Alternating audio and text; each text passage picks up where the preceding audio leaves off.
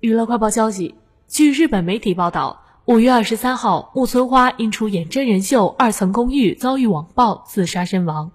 周刊文春七月九号爆料，他遭遇指责的行为其实是受到节目组指示。木村花对合作演员发脾气的行为其实是受工作人员指使。参加该节目的演员和工作人员接受周刊文春采访时也承认了此事。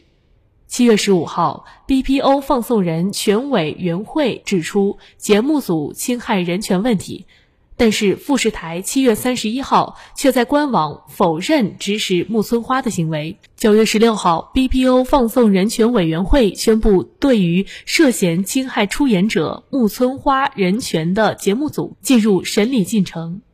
真人秀演员自杀的不只是木村花一个人，八月份还有另一位真人秀节目演员自杀。网络暴力与节目组都给演员造成压力，这已经成为一个社会问题。BPO 的审理如何进展备受瞩目。